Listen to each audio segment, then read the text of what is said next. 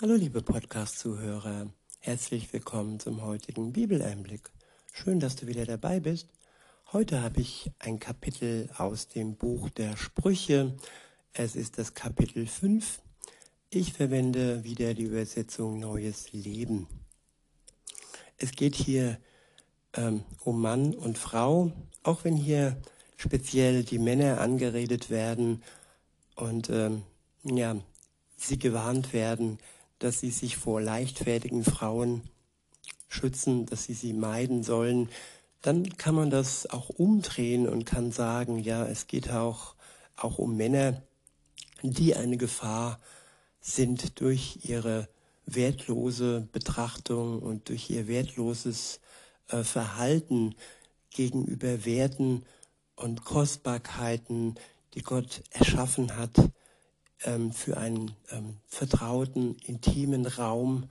Und ja, Gott wollte, dass Mann und Frau sich treu sind bis zum Ende des Lebens und all die vielen, äh, ich würde fast sagen, Trophäen und Beziehungen, die man sich heute gönnt und all den Spaß, den man heute hat. Aber wenn man genau hinschaut, dann ist das kein Spaß, dann ist das eine wirklich eine tiefe Verletzung der Seele. Denn jede Beziehung, die endet, die unglücklich auseinandergeht und die meisten Beziehungen gehen unglücklich auseinander.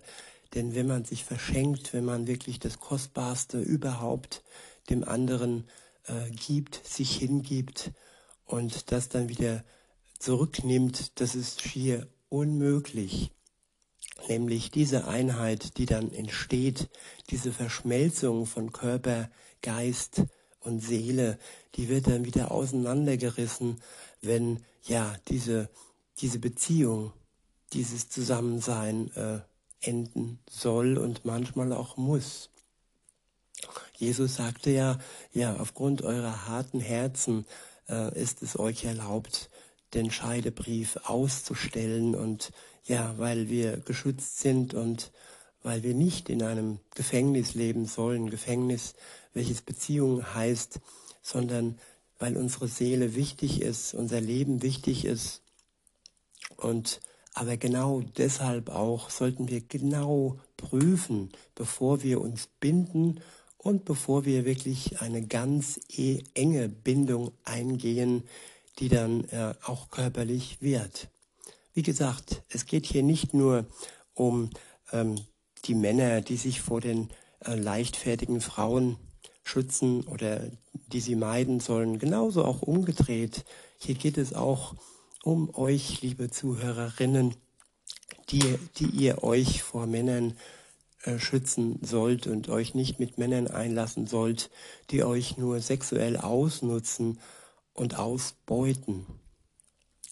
Ja, es geht los. Im Vers 1 heißt es, mein Sohn, richte dich nicht, richte dich nach meiner Weisheit und höre auf meinen weisen Rat.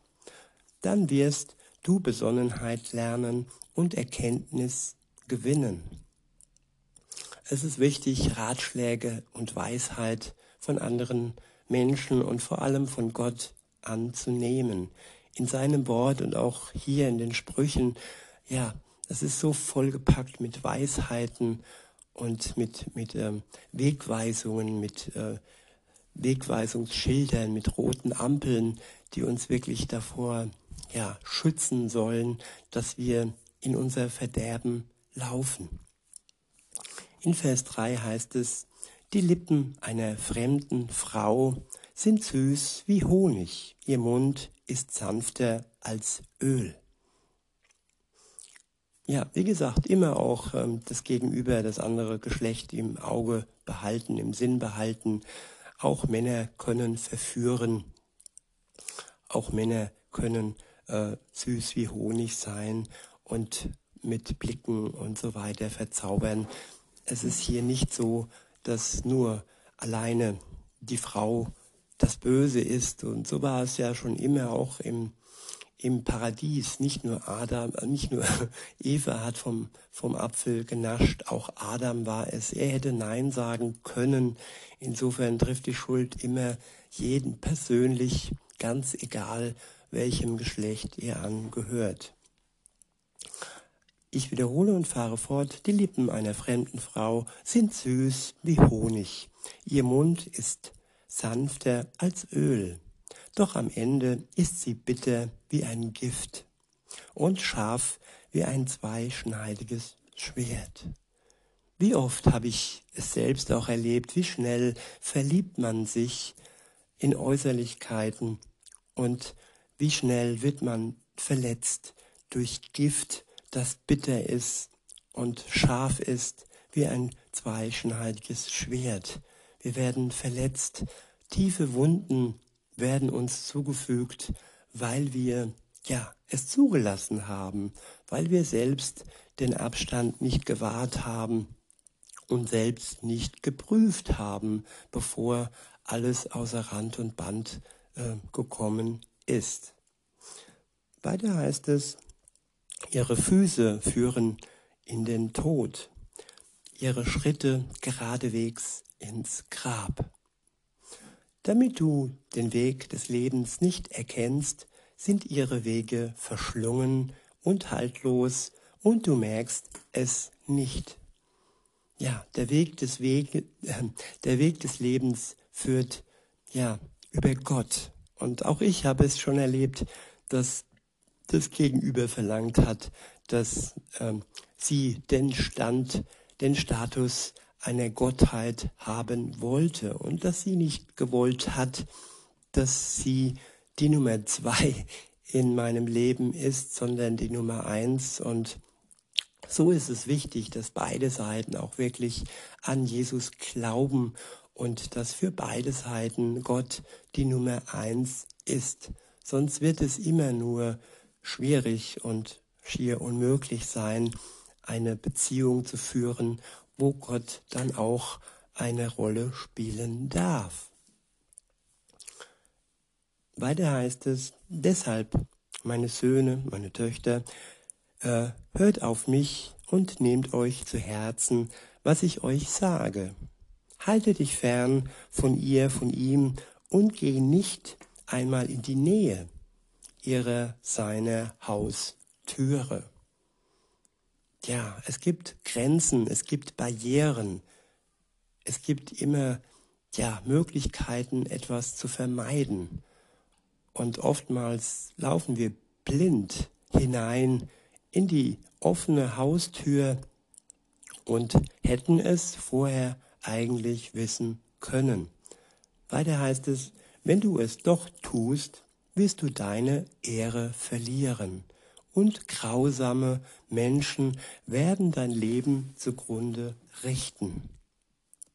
Fremde Menschen werden deinen Besitz an sich reißen und ein anderer wird sich an den Früchten deiner Arbeit freuen.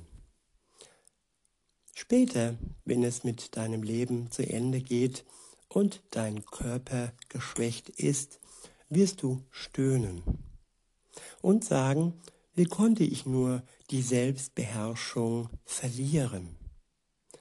Ja, die Selbstbeherrschung, sie ist sehr wichtig und wie verliert man die Selbstbeherrschung? Ich denke oftmals, wenn Alkohol und noch schlimmer Drogen im Spiel sind, und Alkohol ist ja auch eine Droge, Alkohol ist nicht ähm, zu verharmlosen, und das ist ja auch vieles kann uns benebeln, vieles kann uns enthemmen.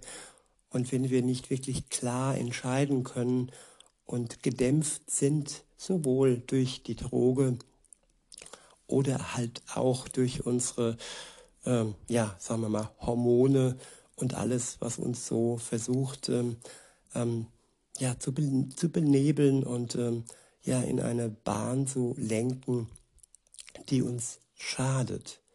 Und wenn das dann der richtige Mensch wäre, dann ist das ja alles Gott gewollt, dann ist es ja so von ihm richtig geschaffen.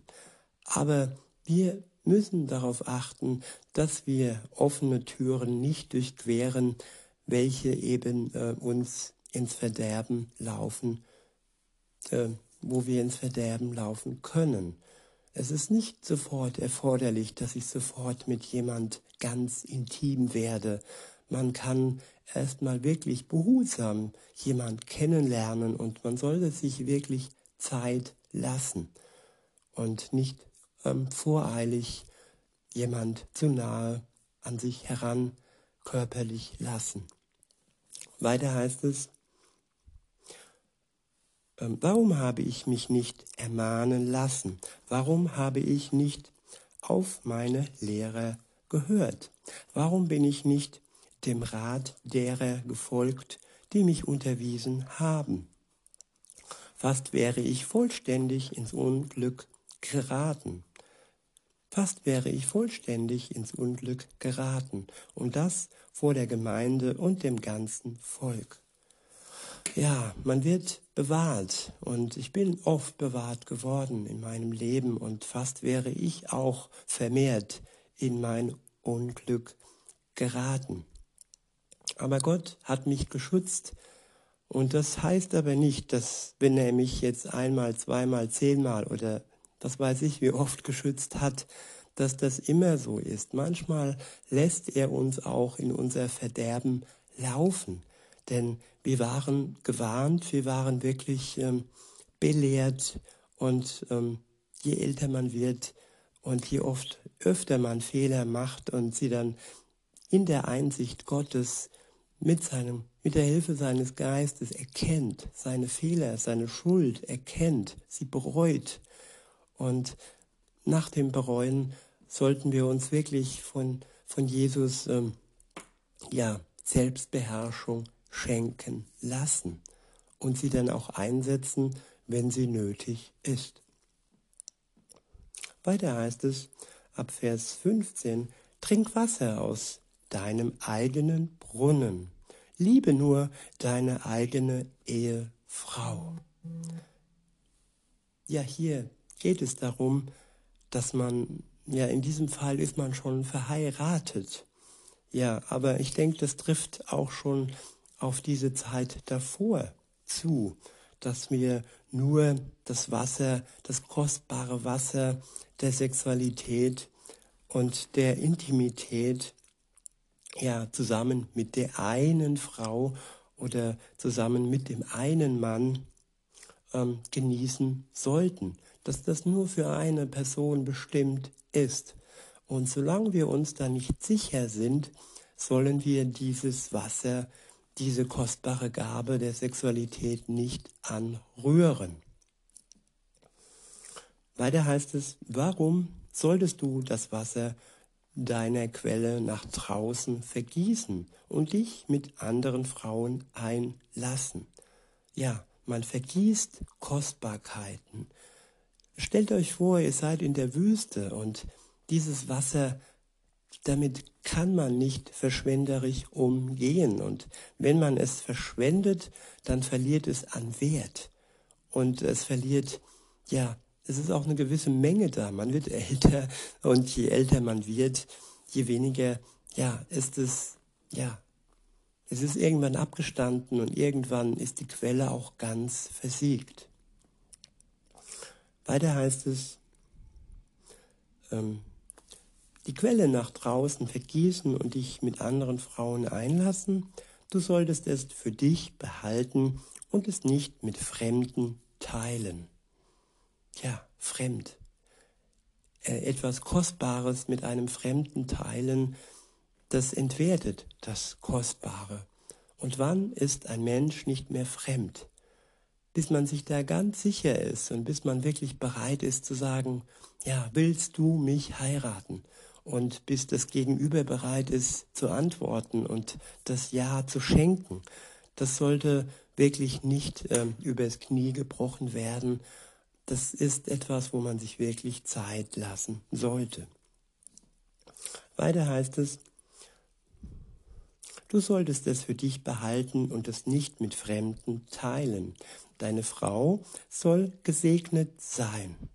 Ja, nur wenn wir es wirklich in Treue mit der einen oder dem einen ja teilen, dann liegt auch der Segen Gottes über diesem. Und wenn wir dies nicht tun, dann sind wir nicht gesegnet. Dann ist sowohl die Frau als auch der Mann nicht gesegnet.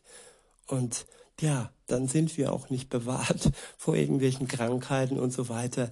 Und dann können wir uns nicht beschweren, wenn unsere Seele mehr und mehr zerfetzt, verletzt und mit Wunden übersät ist.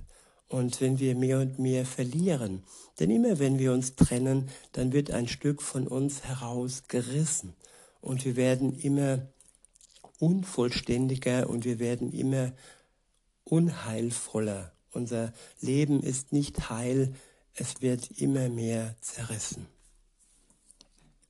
Weiter heißt es, deine Frau soll gesegnet sein. Freu, freue dich an ihr, du, die du geheiratet hast, als du jung warst. Sie ist wie, ein liebliche, wie eine liebliche Gazelle, wie ein anmutiges Reh. Ihre Brüste sollen dich alle Zeit berauschen. Ihre Liebe soll dich stets in Bann ziehen. Ja, dieser Bann soll stets vorhanden bleiben. Und wenn man sich gegenseitig in die Augen schaut, auch mit 70, 80 Jahren, der Glanz und das Strahlen und die Nähe, die Vertrautheit, sie soll bleiben. Und es gibt, wenn auch nur wenige, aber doch Beispiele, bei denen es wirklich so passiert ist, dass man sich bis zum Tod treu geblieben ist, dass man bis zum Tod die Flamme der Liebe am Lodern hat brennen lassen. Wo ein Wille ist, ist auch ein Weg. Und wo Gottes Liebe in uns ausgegossen wird, da ist auch genug Öl, da ist auch genug Feuer vorhanden, bis das der Tod uns scheidet.